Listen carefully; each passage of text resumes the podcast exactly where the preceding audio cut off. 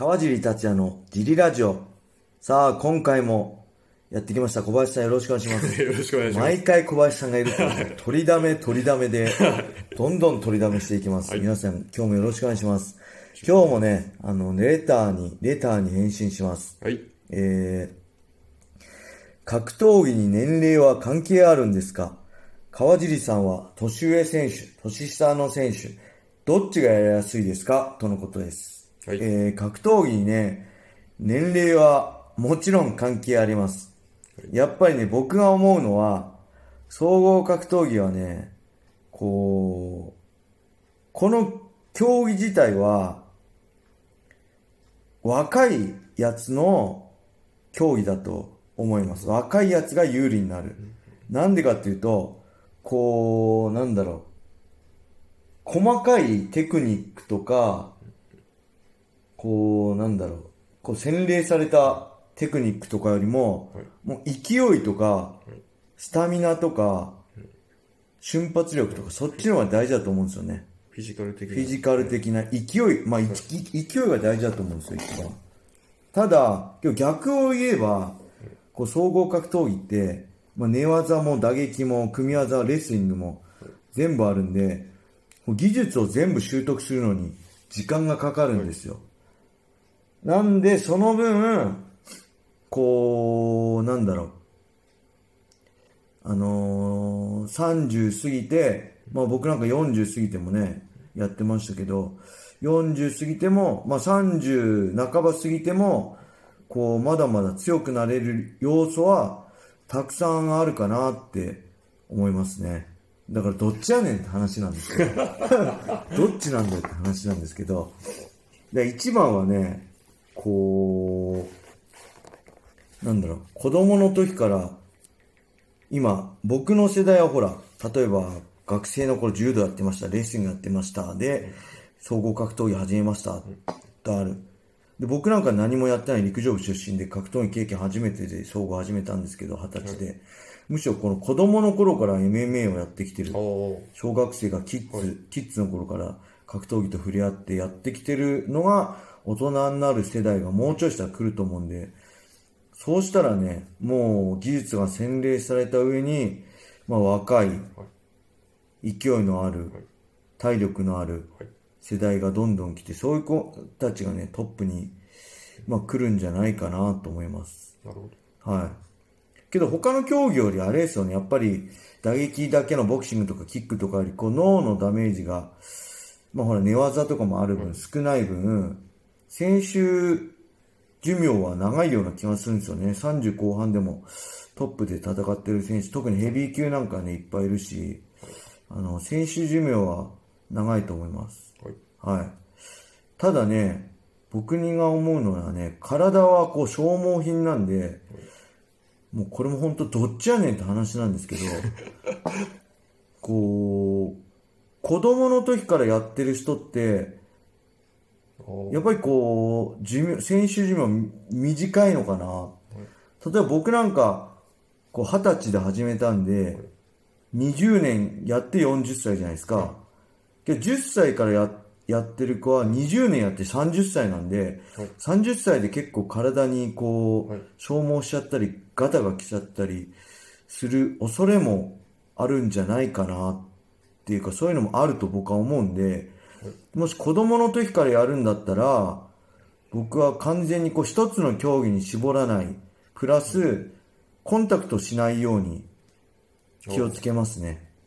本当に、こう、同じ動きって、同じ競技だけやってると、この、本当、なんだろう、体消耗しちゃうんで、まあ、アメリカなんかそうですけど、こう、いろんなスポーツを、学生時代はいろんなスポーツ、総合だけじゃなくて、あのーもう他の競技フッ、トボールだったり、サッカーだったり、ラグビーじゃなくて、アメリカンフットボールやったりするじゃないですか。はいそうやって他の競技やったり、陸上やったりとか、はい。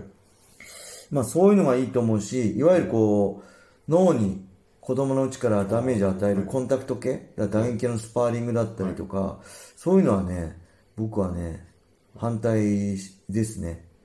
で、この FBF のキッズクラスでもスパーリングとかはね、やらないです。頭にダメージ残るような。むしろ身体能力を伸ばして、はいスポーツを好きになってもらえるような、ように楽しくできることだけをね、楽しく運動神経が伸びるようなことだけを意識してやってますね。はい。じゃないとね、スポーツ嫌いになっちゃうのは一番もったいないと思うんですよね。せっかくスポーツやってんのに、厳しくやりすぎたり、こう、なんだろう、強くなるためのことだけをやらせちゃうと、こうスポーツ嫌い、その競技が嫌いになっちゃうと思うんですよ、子供の時なんて。なんで、あのー特に子供は脳にダメージたまらずに、こう、いろんな競技をやらして、そこからもし最終的に格闘技、MMA やらせたくなったら、やらせるのがいいのかな。なるほど。けどこれもどっちやねんって話なんですけど、またいいですか、どっちやねん話。MMA って、かん MMA だけでこう、クロス競技、クロススポーツになってるんですよ。はい。打撃あって、組み技あって、寝技あってみたいな。だから、僕なんかは僕一つの、飽きっぽいんで一つの競技だけだったらすぐ飽きちゃうと思うんです。これ20年も続かないと思うんですけど、やっぱ打撃やって、寝技やって、組み技、レスリングやってってやると、もう尽きないんですよね。しかもそれが一つ一つじゃなくて、組み合わさるとまた別の技術が発展してっていう、もうこの思考が止まんないんですよ。あ、はいこんなこともできるんじゃないか。こうしたらもっとこうなるんじゃないかって、こう、打撃寝技、組み技がこう足し算じゃなくて掛け算になったり割り算になったり、これとこれやればプラスになるんじゃないかと思ったら逆に割られちゃってマイナスになったりとか、いろんな組み合わせがあっていろんな無限大の可能性があるんで、はい。それが楽しくてねはい、こう40まで、40過ぎまでやっちゃったって感じなんで、あのーぜひね、はい。こう30からでもできるし、まあ30から USC チャンピオンになりたいと言ったらさすがに無理なんじゃないかって思いますけど、30から、まあプロ一回やってみたいとかだったらありだと思うし、むしろ40からでも格闘技楽しみたいとか、全然ありだと思うんですよね。楽しむだけだったら50からでも楽しんでるし、うちのね、ジムにも50歳の人、50代の人何人もいるんで、楽しくやってるんで、怪我せず。はい。その辺ね、あの、ぜひ格闘技は、試合するとしたら若い子たちのものですけど、格闘技を楽しむってことだけであれば、年齢関係なくね、あの、キッズからもう50代、60代までできると思うんで、ぜひね、お近くのジムに興味ある人は、体験だけでもやってみたらどうかなと思います。はい。そして、はい。年上の選手、年下の選手。これはね、もう自分の年齢によりますね。自分が20代の時は上の選手をいつまでやってんだよ。早くやめろ、この野郎とかと思ってた。僕ね、正直ね、あ、これ名前出さない方がいいのかな。もう出さない方がいいです。出さない方がいいです出さない方ね。がいいです。あのね、はい。俺が、あの、戦って、引退させてやるとかって思ってました。同じ階級の年上のトップ選手を。なんでね、あの、若い時は、やっぱり若い者同士で年上をぶっ倒してやろうぜ。上の、上の選手をぶっ倒して俺たちの時代にしてやろうぜと思ってたし、はい逆にこの35過ぎると、はいやっぱり同世代とか、年上の世代がものすごい力になります。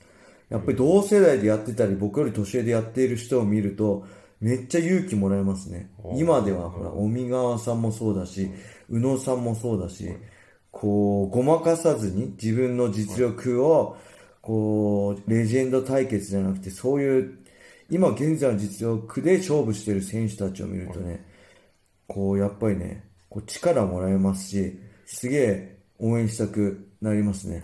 はい。なんで、それはね、年齢とともに変わってきます。今は本当に同世代年上の選手を見てね、勇気をもらってます。僕も頑張ろうと思うしね。はい。